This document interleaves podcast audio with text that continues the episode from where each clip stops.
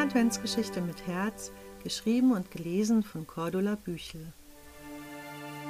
5.12. Frau Liebe begrüßt mich heute mit einem verschmitzten Lächeln, eine Küchenschürze umgebunden und die eine Hand noch weiß vom Mehlstaub. Sie hat heute gebacken und befindet sich gerade in den Endzügen des Aufräumens. Die Abzugshaube verbreitet den Duft nach würzigem Gebäck bis auf die Straße. Herrlich, ich strecke mich. Wie schon in den letzten Tagen werde ich mit einer Herzlichkeit begrüßt, als würden wir uns schon immer kennen. Schön, dass Sie heute wiederkommen. Ich habe ein paar Plätzchen nach einem ganz alten Rezept gebacken. Sie bittet mich ins Haus, hängt meinen feuchten Mantel an die Garderobe. Daneben hängen Fotos von ihrer Familie. Ein alter Mann lächelt mich an. Ist das Ihr Mann? frage ich. Ja, das ist er. Sie streicht zärtlich über das Foto und führt mich in die warme Stube. Haben Sie eigentlich Kinder? frage ich neugierig. Nein, zumindest keine eigenen. Aber mit der Zeit kamen immer mehr hinzu. Was für eine komische Antwort. Fragend schaue ich sie an. Frau Liebe lächelt und erzählt.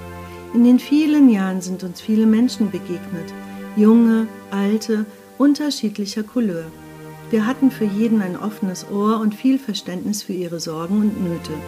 Sie erzählten, wir hörten zu. Manchmal ergab sich der Weg dann schon von ganz alleine.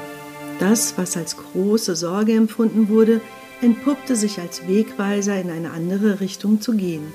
Sie erkannten, dass sie eigentlich etwas anderes anstrebten und eine Veränderung gut tat.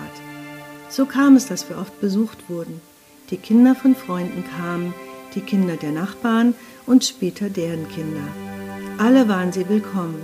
Zu uns konnte jeder kommen, dem danach war. Man brauchte keine Anmeldung, keine Einladung. Man kam einfach. Es war immer genug für alle da und wenn es knapp wurde, teilten wir. So entwickelte es sich, dass sie sich auch untereinander kennenlernten und neue Freundschaften entstanden. Alle halfen sich gegenseitig. Das war ein sehr schönes Gefühl, vor allem als wir älter wurden und ihnen nur noch unsere Ohren schenken konnten. Es entstand eine große Familie, eine Familie, die man sich selbst ausgesucht hatte. Und wir lernten natürlich auch dazu. Unter anderem lernte ich, dass ich mit meiner manchmal vorschnell gebildeten Meinung nicht immer richtig lag. Dass Frau Liebe sich vorschnell eine Meinung bildete, kann ich mir so gar nicht vorstellen. Doch, doch, Kindchen, das war schon so. Wenn sich jemand über einen längeren Zeitraum zum Beispiel gar nicht meldete, kam schon der eine oder andere Gedanke hoch. Dann später stellte sich heraus, dass es dafür keinen Grund gab. Die Person war einfach anderweitig eingebunden. Es hatte nichts mit uns zu tun. Sie reichte mir einen Teller mit Gebäck. Der Geschmack löste in mir Erinnerungen an längst vergangene Zeiten aus und versetzte mich in einen wohligen Zustand der Zufriedenheit und des Glücks. Meine Mutter hat mit uns Kindern gebacken, als wir noch ganz klein waren, lächle ich Frau Liebe an. Das sind schöne Erinnerungen. Lange habe ich nicht mehr daran gedacht, und auch selber keine Plätzchen mehr gebacken.